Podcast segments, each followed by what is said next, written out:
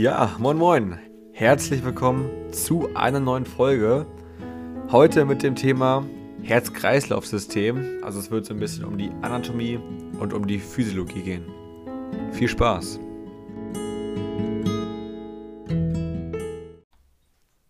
Starten werde ich mit dem Überblick vom Herz-Kreislauf-System.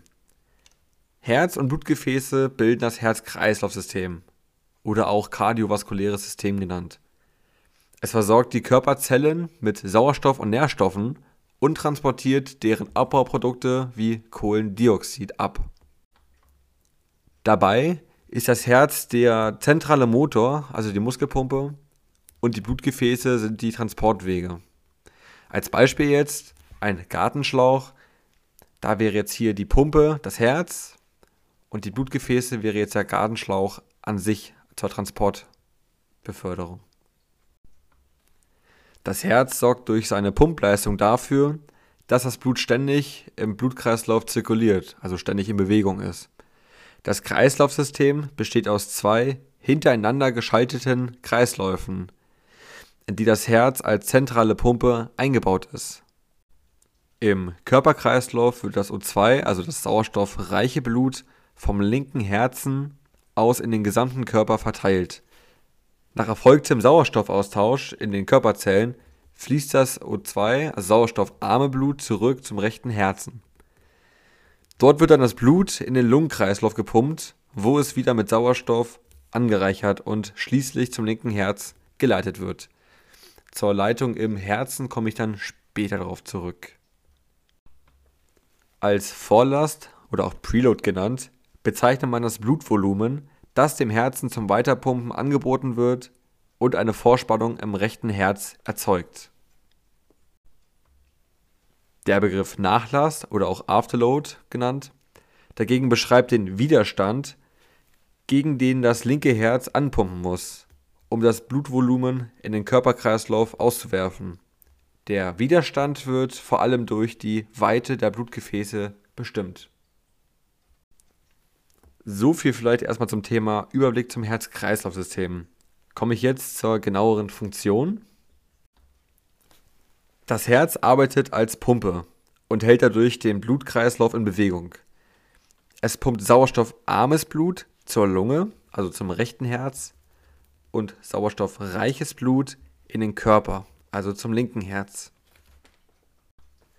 Wenn man das sich nicht so gut merken kann, wo das Blut ankommt oder wo es wieder rausgeht, hier gilt die einfache Formel rechts vor links. Liebe Grüße an Philipp. Dadurch werden alle Körpergewebe mit Sauerstoff und den notwendigen Nährstoffen versorgt. Der Antrieb, die Herztätigkeit, wird im Herzen selbst erzeugt, im sogenannten Erregungsbildungs- und Erregungsleitungssystem. Auch dazu komme ich später noch einmal. So viel jetzt erstmal vielleicht ähm, zum Thema Funktion. Komme ich jetzt zum Thema Lage.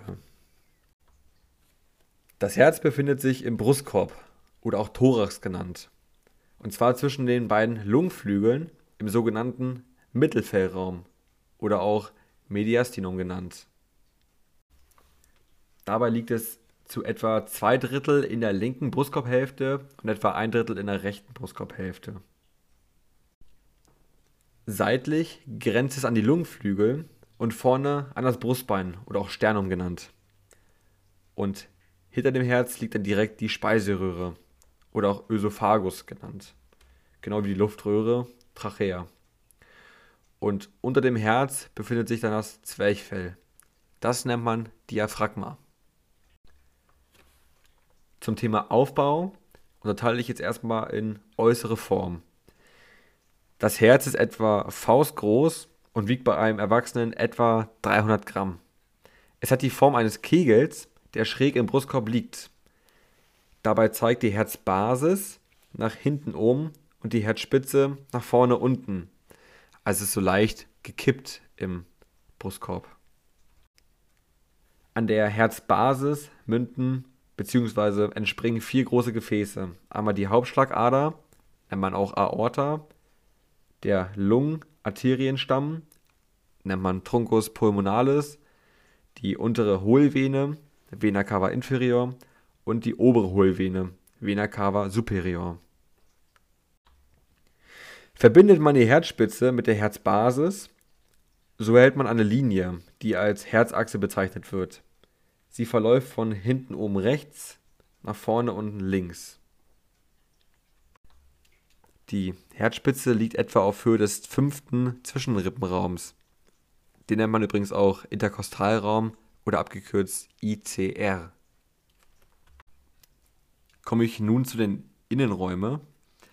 Das Herz ist ein muskuläres Hohlorgan, das durch die Herzscheidewand, was man Septum nennt, in eine rechte und in eine linke Herzhälfte geteilt wird. Jede Herzhälfte hat zwei unterschiedliche Räume, ein Vorhof, den nennt man Atrium, und eine Kammer, das nennt man Ventrikel. Die sind durch Herzklappen voneinander getrennt und die Vorhöfe leiten das Blut aus den zugeführten Gefäßen in die jeweilige Kammer weiter. Also nochmal ganz grob zur Übersicht.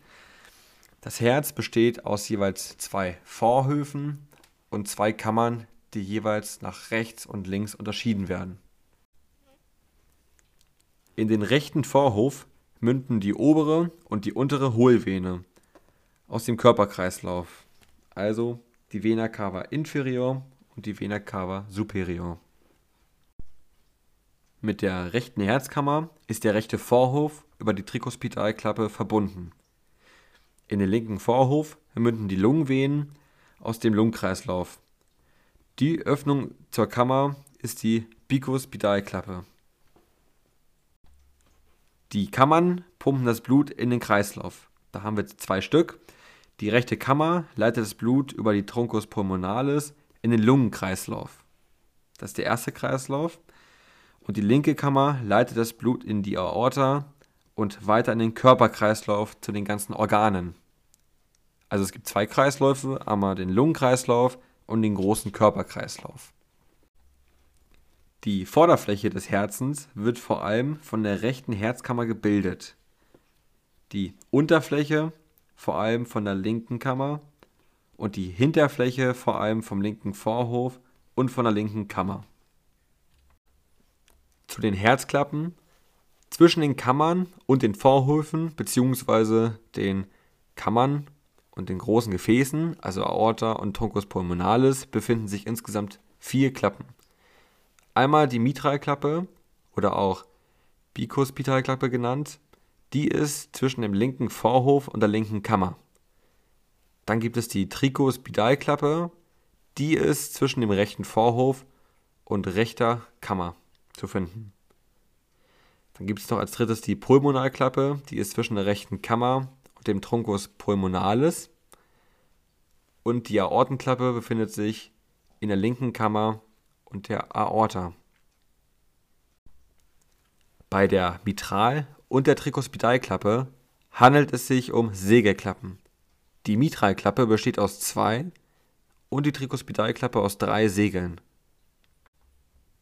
Da die Segelklappen zwischen Vorhof, also dem Atrium, und der Kammer, also dem Ventrikel liegen, nennt man sie auch Atrioventrikularklappen oder auch kurz AV-Klappen. Die Pulmonal- und Aortenklappe sind vom Typ her sogenannte Taschenklappen. Sie werden wegen der halbmondförmigen Bauweise ihrer Anteile, also Taschen, auch Semi-Ulnarklappen genannt. Die Herzklappen regulieren den Blutfluss innerhalb des Herzens und sorgen dafür, dass das Blut nur in eine Richtung fließen kann. Da die Klappen somit wie Ventile arbeiten, wird die Ebene, in der die Klappe liegen, auch als Ventilebene bezeichnet. Komme ich jetzt zum Blutstrom im Herzen. Das venöse Blut des Körperkreislaufs strömt über die obere und die untere Hohlvene, also Vena cava superior und inferior, in den rechten Vorhof und von dort in die rechte Kammer. Die rechte Kammer pumpt das Blut über den Truncus pulmonalis in die Lunge, also Lungenkreislauf, wo es mit Sauerstoff angereichert wird. Das sauerstoffreiche Blut strömt über den linken Vorhof in die linke Kammer und wird von dort aus im Körperkreislauf verteilt. Das war jetzt ein sehr schneller Part, allerdings ist es auch ein sehr wichtiger Part. Zum Thema Hülle und Wandaufbau. Von innen nach außen besteht die Herzwand aus drei Schichten. Die innenste Schicht, ich weiß nicht, ob man das so sagt, ist auf jeden Fall die Herzinnenhaut, also auch Endokard genannt. Das Endokard ist eine dünne Gewebeschicht, die alle vier Herzhöhlen auskleidet. Sie sorgt für eine glatte, regelmäßige Oberfläche, die einen gleichmäßigen Blutfluss ermöglicht. Bei den Herzklappen handelt es sich um Ausstülpungen des Endokards. Die zweite Schicht, also die mittlere Schicht, wird auch Herzmuskelschicht oder auch Myokard genannt. Das Myokard ist die dickste Schicht der Herzwand und besteht aus einer speziellen quergestreiften Muskulatur, dem sogenannten Herzmuskelzellen. Da der linke Herzkörpermuskel gegen einen wesentlich höheren Druck des Körperkreislaufs oder sogenannte Hochdrucksystem anpumpen muss, ist er deutlich dicker, also ungefähr 10 bis 12 mm, als der rechte, der hat ungefähr 3 bis 4 mm. Der rechte Kammermuskel pumpt das Blut in den Lungenkreislauf, in dem ein wesentlich niedriger Druck herrscht, also auch sogenannte Niederdrucksystem. Neben den normalen Herzmuskelzellen, die der Kontraktion dienen, also auch Arbeitsmyokard genannt, kommen im Myokard auch spezialisierte Herzmuskelzellen vor, die für die Bildung und Weiterleitung elektrischer Impulse verantwortlich sind. Sie werden beim Erregungsbildungs- und Erregungsleitungssystem besprochen. Die letzte, die dritte und die äußerste Schicht wird Herzaußenhaut, also Epikard genannt. Das Epikard liegt beim Myokard außen auf und ist Teil des Herzbeutels. Der Herzbeutel den nennt man übrigens Perikard, umhüllt das Herz und besteht aus einem inneren Epikard und einem äußeren Blatt. Zwischen den beiden Blättern befindet sich ein schmaler Spalt, die Perikardhöhle. Die nennt man übrigens Cavitas pericardium. Sie enthält eine geringe Menge an Flüssigkeit, die ein reibungsloses Gleiten während der Herzaktion ermöglicht. So, jetzt viel gequatscht und nochmal eine kurze Übersicht. Also das Herz besteht an sich aus drei Hüllen. Der Herzinnenhaut, Endokard, der Herzmuskelschicht, Myokard und der Herzaußenhaut, Epikard. Ganz außen liegt im Prinzip noch die vierte Schicht, ist aber ein extra Thema. Das ist der Herzbeutel, den man Perikard nennt. Komme ich nun zum Thema Blutversorgung, weil das Herz braucht ja auch selber Blut, um sich selber zu versorgen. Das Herz wird nicht direkt mit dem Blut versorgt, das durch die Innenräume hindurchfließt, sondern über eigene kranzförmige angeordneten Gefäße, die sogenannten Herzkranzgefäße oder auch Koronargefäße genannt. Die Versorgung mit sauerstoffreichem Blut erfolgt über die rechte und die linke Herzkranzarterie also die Koronararterie, die beide direkt hinter der Aortenklappe aus der Aorta entspringen. Spätestens hier sollte ich einmal erwähnen, was eine Arterie und eine Vene ist.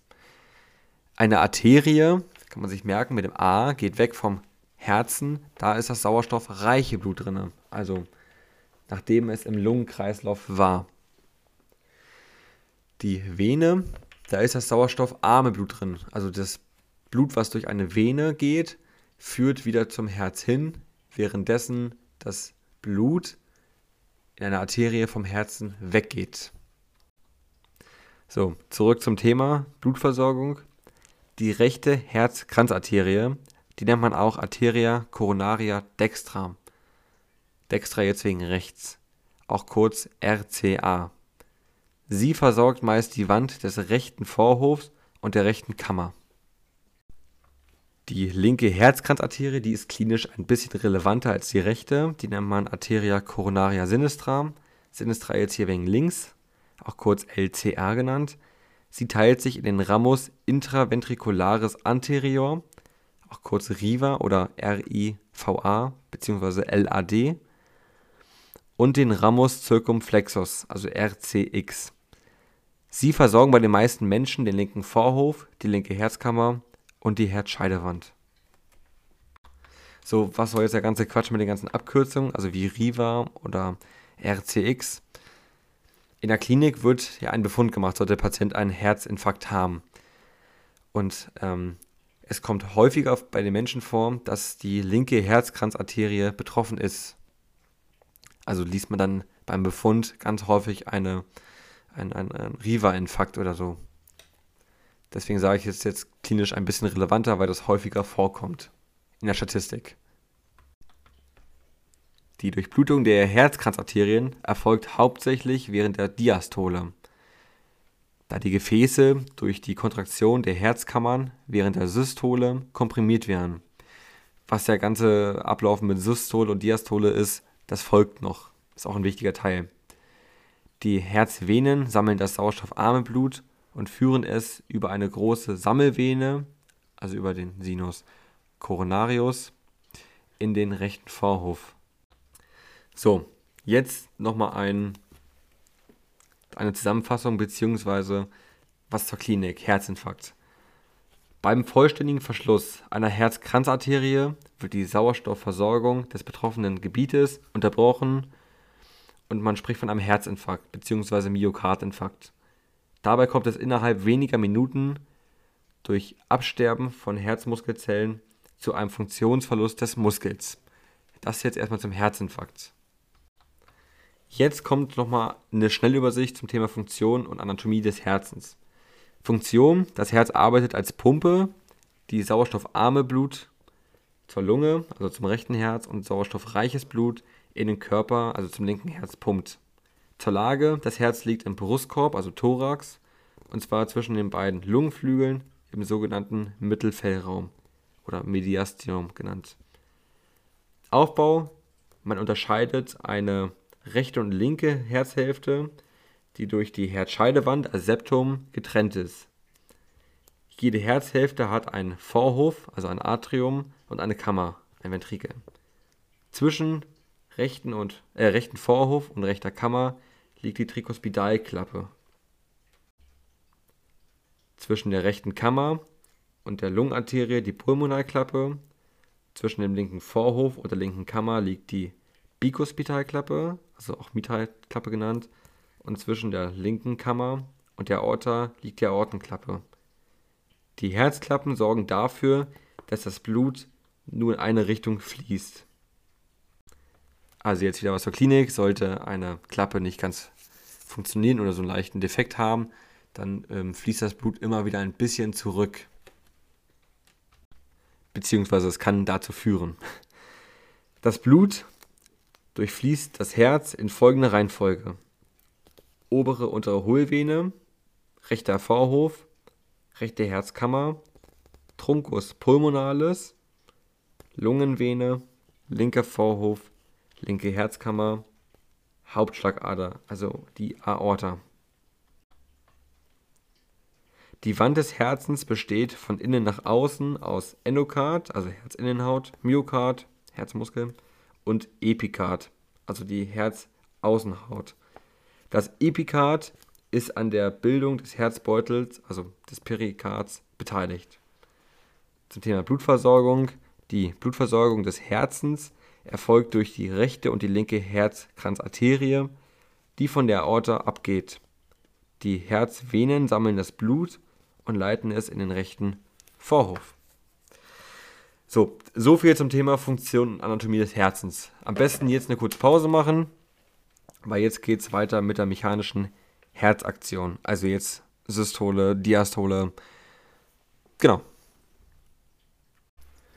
Also, mechanische Herzaktion.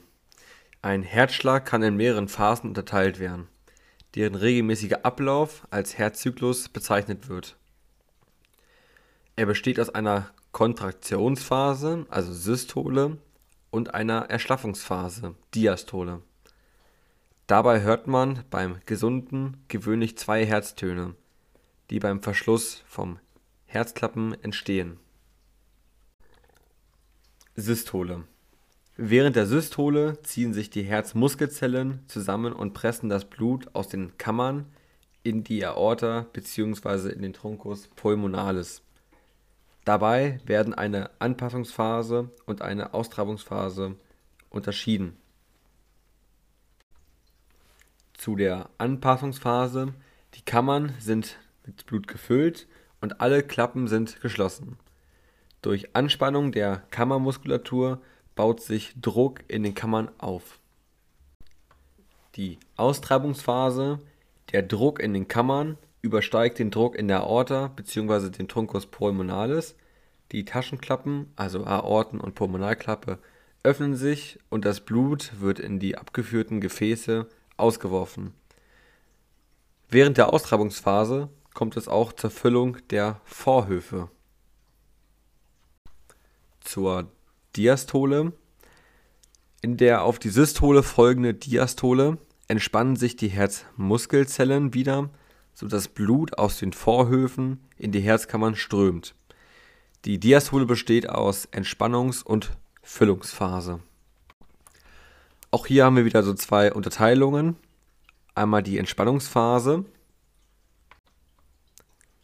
Sie beginnt, wenn der Druck in den Herzkammern wieder unter den Druck in der Aorta bzw. im Truncus pulmonalis gefallen ist und die Taschenklappen geschlossen sind. Da auch die AV-Klappen, also die Mitral- und die Tricuspidalklappe geschlossen sind, fließt in der Entspannungsphase noch kein Blut vom Vorhof in die Kammer. Zu der Füllungsphase. Der Druck in den Vorhöfen übersteigt den Druck in den Kammern, die AV-Klappen öffnen und die Kammern füllen sich mit dem Blut aus den Vorhöfen. So, das war jetzt wieder relativ viel. Also nochmal ganz kurz. Es gibt die Diastole und die Systole. Bei der Systole unterscheidet man einmal in die Anspannungsphase und die Austreibungsphase. Anspannungsphase, Taschenklappen sind geschlossen, die Kammermuskulatur ist angespannt und kein Blutfluss. Austreibungsphase, also wie das Wort schon sagt, Kammerdruck übersteigt Druck von Aorta und Truncus pulmonalis. Die Taschenklappen öffnen sich und Blut strömt in die Gefäße und die Vorhöfe füllen sich. Dann kommen wir zur Diastole. Die Taschenklappen wieder, äh, sind wieder geschlossen. Auch der AV ähm, ist geschlossen und es findet kein Blutfluss statt. Bei der Füllungsphase, die AV-Klappe ist geöffnet, Blut fließt aus den Vorhöfen in die Kammern, also die Kammern füllen sich dann wieder. Zu den Herztönen, da hatte ich ja schon eingangs gesagt, man hört zwei Töne. Im Rahmen der mechanischen Herzaktion entstehen Schallwellen, die man beim Abhören des Patienten mit einem Stethoskop wahrnehmen kann. Beim gesunden Menschen hört man in der Regel zwei Herztöne, wie gesagt, die beide beim Schließen von Herzklappen entstehen. Der erste Herzton entsteht bei der Anspannung des Kammermyokards und der Verschluss der AV-Klappe. Der zweite Herzton ist der Schluss der Taschenklappe, also Aorten- und Pulmonalklappe. Zu der Klinik jetzt. Geräusche, die zusätzlich zu den beiden Herztönen bei der Askulation, also beim Abhören mit einem Stethoskop zu hören sind, weisen auf eine krankhafte Veränderung hin. Diese sind meist an den Herzklappen lokalisiert. Auch hier gibt es wieder eine Schnellübersicht zur mechanischen Herzaktion. Ein Herzzyklus besteht aus einer Kontraktionsphase, Systole, und einer Erschlaffungsphase der Diastole. Während der Systole wird Blut aus den Kammern in die Aorta bzw. den Truncus pulmonalis gepumpt. Während der Diastole werden die Herzkammern wieder mit Blut gefüllt. Dabei hört man beim gesunden Menschen gewöhnlich zwei Herztöne. Sie entstehen beim Verschluss von Herzklappen. Der erste Herzton ist die Anspannung des Kammermyokards und der Verschluss der AV-Klappen. Und der zweite Herzton ist der Schluss von Taschenklappen, also Aorta und Pulmonalklappe. So, neues Thema, neues Glück. Jetzt mit dem Thema Erregungsbildung und Erregungsleitungssystem. Also einmal Anatomie des Herzens wieder ganz grob. Die, also der Herzmuskel benötigt, wie andere Muskeln auch, einen elektrischen Impuls, also sogenannte Aktionspotenzial, um sich zu kontrahieren, also zusammenzuziehen. Im Gegensatz zur Skelettmuskulatur werden keine Reize von außerhalb des Herzens benötigt, sondern die Impulse entstehen im Herzen selbst. Somit arbeitet das Herz unwillkürlich und selbstständig, also autonom, wobei das vegetative Nervensystem die Herztätigkeit an den Körper, also an die, an die, an die körperliche Veränderung anpassen kann. Zum Beispiel, man macht Sport, kennt jeder, dann pumpt das Herz automatisch schneller. Das kann ich jetzt aber nicht direkt beeinflussen. Das passiert halt einfach, außer du bist gut trainiert komme ich jetzt zu den Strukturen der Erregungs-, Bildungs- und Erregungsleitungssystems. Die elektrischen Impulse bzw. Erregungen werden vom spezialisierten Herzmuskelzellen gebildet und weitergeleitet. Daher spricht man auch vom sogenannten Erregungsbildungs- und Erregungsleitungssystem. Dieses System ist hierarchisch organisiert und gliedert sich in mehrere Abschnitte, die vom rechten Vorhof über das Kammerseptum bis zur Herzspitze reichen. Der Sinusknoten ist das Schrittmacherzentrum des Herzrhythmus, also auch der Sinusrhythmus. Er liegt in der Wand des rechten Vorhofs direkt neben der Einbindungsstelle der oberen Hohlvene, also der Vena cava superior. Die dort entstehende Erregung breitet sich über die Muskelzellen des Vorhofs aus und erreicht ein weiteres Schrittmacherzentrum, den AV-Knoten. Der AV-Knoten, auch Atrioventrikularknoten genannt, liegt am Boden des rechten Vorhofs im Grenzbereich zwischen Vorhof, also Atrium, und Kammer, auch Ventrikel genannt, wie gesagt. Er leitet die Impulse in Richtung Kammer an, das sogenannte Hissbündel weiter. Die Überleitung erfolgt dabei verzögert, damit die Kammern ausreichend Zeit haben, sich mit Blut zu füllen, bevor die Kammerkontraktion wieder beginnt. Das Hissbündel zieht vom AV-Knoten durch die Ventilebene zur Kammerscheidewand. Es ist die einzige muskuläre Verbindung zwischen Vorhof und Kammer und somit die einzige Möglichkeit der Überleitung von Impulsen. Denn Vorhöfe und Kammern werden durch ähm, nicht leitendes Bindegewebe des Herzskelettes getrennt. An der Kammerscheidewand teilt sich das Hissbündel in die beiden Kammerschenkel auf. Die Kammerschenkel oder auch Tavara-Schenkel genannt, ziehen in der Kammerscheidewand abwärts zur Herzspitze, wo sie sich weiter aufzweigen. Die Purkinje-Fasern bilden die Endaufzweigung des Erregungsleitungssystems und verlaufen innerhalb des Kammermyokards. Erst sie übertragen die Erregung auf die Muskelzellen der Herzkammern, wodurch es zur Kontraktion, also die, das Zusammenziehen des Arbeitsmyokards dann auch kommt. So, klinisch relevant jetzt wieder einmal ist EKG, also die elektrischen Ströme, die bei der Herzaktion fließen, die lassen sich von der Haut als EKG ableiten komme ich jetzt zur Hierarchie der Erregungsbildung. Die normale Herzfrequenz wird vom Sinusknoten bestimmt, also das ist der primäre Schrittmacher, und beträgt beim Erwachsenen zwischen 60 und 80 Schläge die Minute. Fällt der Sinusknoten aus, springt erst der AV-Knoten, also der sekundäre Schrittmacher, mit einer Frequenz von 40 bis 50 Schläge die Minute an und dann das Hissbündel. Das wäre dann der tertiäre Schrittmacher, also der dritte. Hier ist die Frequenz 20 bis 30 Schläge die Minute. Bei Bedarf passt das vegetative Nervensystem die Herzleistung an, die aktuelle Umstände dann auch an. Auch hierzu eine kurze Übersicht zum Erregungsbildungs- und Erregungsleitungssystem. Spezialisierte Herzmuskelzellen erzeugen elektrische Impulse bzw. leiten diese weiter.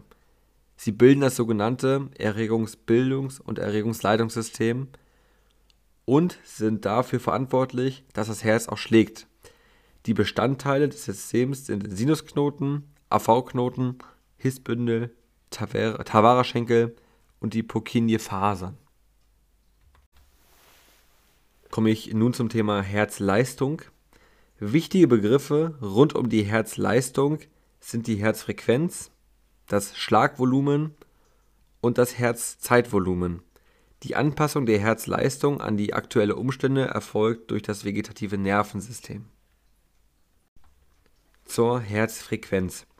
Die Herzfrequenz, auch abgekürzt HF, bezeichnet die Anzahl der Herzschläge pro Minute. Das Herz eines gesunden Erwachsenen schlägt im Ruhezustand, kurz überlegen, haben wir gerade gelernt, 60 bis 80 Mal pro Minute. Also sogenannte Normofrequenz. Bei Neugeborenen und Säuglingen ist sie mit 120 bis 150 Schlägen die Minute fast doppelt so hoch. Jetzt kommen zwei wichtige klinische Wörter. Einmal die Bradykardie und die Tachykardie. Zur Bradykardie, das ist, wenn das Herz zu langsam schlägt.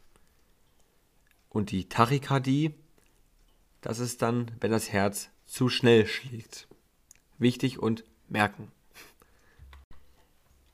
Dann das Schlagvolumen.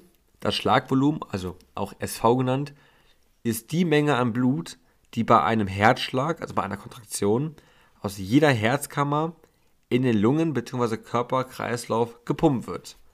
Beim gesunden Erwachsenen beträgt das Schlagvolumen in Ruhe ca. 70 Milliliter. Das Herzzeitvolumen, also auch HZV oder Herzminutenvolumen, also HMV genannt, das ist die Menge an Blut, die in einer Minute von einer Herzkammer in den Kreislauf gepumpt wird. Es errechnet sich aus dem Produkt der Herzfrequenz, also 60 bis 80 Schläge die Minute, und des Schlagvolumens, also 70 Milliliter. Also das HZV, also Herzzeitvolumen, ist gleich Herzfrequenz, also 60 bis 80, mal SV, also Schlagvolumen, 70 Milliliter. Beim gesunden Erwachsenen beträgt das Herzzeitvolumen ca. 5 Liter die Minute. Das könnte man jetzt hochrechnen auf einen ganzen Tag, beziehungsweise auf eine Woche, Monat, Jahr und so weiter. Einfluss durch das vegetative Nervensystem. Das vegetative Nervensystem, also Sympathikus und Parasympathikus, passt die Herzleistung an den aktuellen Bedarf an. Dabei werden beeinflusst die Herzfrequenz, sogenannte Chronotropie, die Kontraktionskraft, also die ähm, Kontraktilität des Herzens und damit die oder damit das äh, Schlagvolumen, das nennt man dann Intropie und die Überleitungsgeschwindigkeit im AV-Knoten, sogenannte Dormotropie. Während der Sympathikus alle Anteile des Herzens innerviert, beeinflusst der Parasympathikus überwiegend die Vorhöfe inklusive Sinus- und AV-Knoten. Die Aktivität des Sympathikus steigt, zum Beispiel bei körperlicher Anstrengung oder äh, psychischer Erregung oder Stresssituationen. Äh,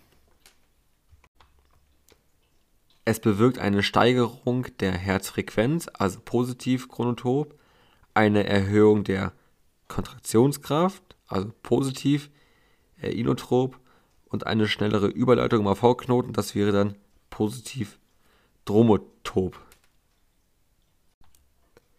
Die Wirkungen des Parasympathikus sind denen des Sympathikus entgegengesetztes.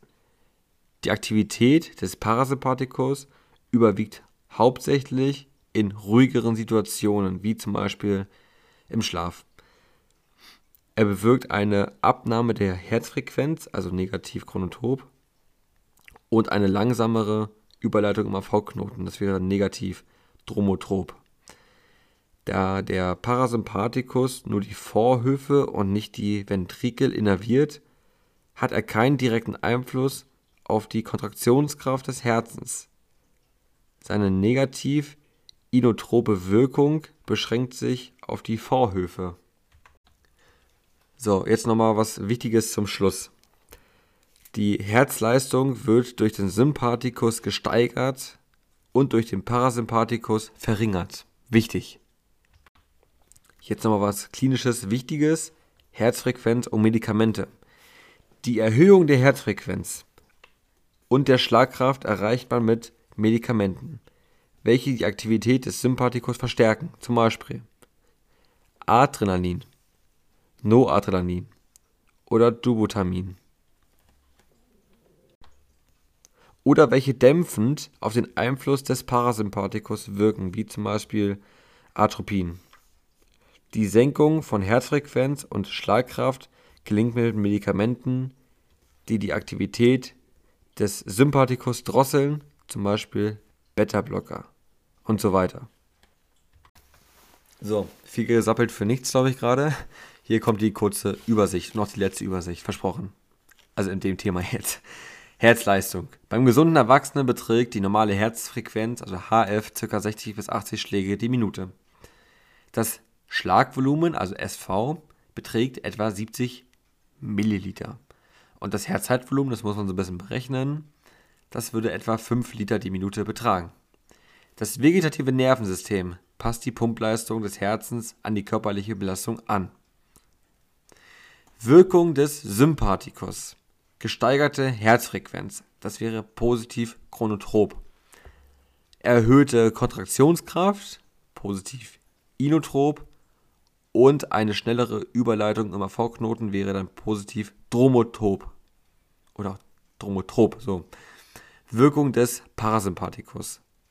Geringerte Herzfrequenz, negativ chronotop und langsamere Überleitung im AV-Knoten wäre negativ Dromotrop.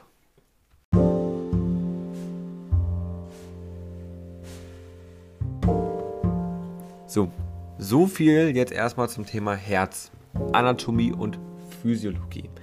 Es wurde sehr viel gesagt. Ich habe jetzt so nach jedem Cut immer so eine kurze Übersicht mit eingebaut, die unterwegs sehr wichtig sein können, beziehungsweise es ist einfach eine gute Übersicht, wie ich finde. Wirken lassen, Podcast nochmal anhören oder einfach nochmal die ähm, Zusammenfassung anhören. Ja, das war es auch schon mit dem Podcast. Schon ist relativ, ich weiß. Vielen Dank fürs Anhören. Sollte irgendwas zu verbessern sein, zu verändern sein, ihr kennt mich ja, schreibt mich an. Ich ändere das einfach. Ansonsten wünsche ich viel Spaß beim Lernen. Ähm, genau. Also, alles Gute, bleib gesund. Bis dahin. Tschüss.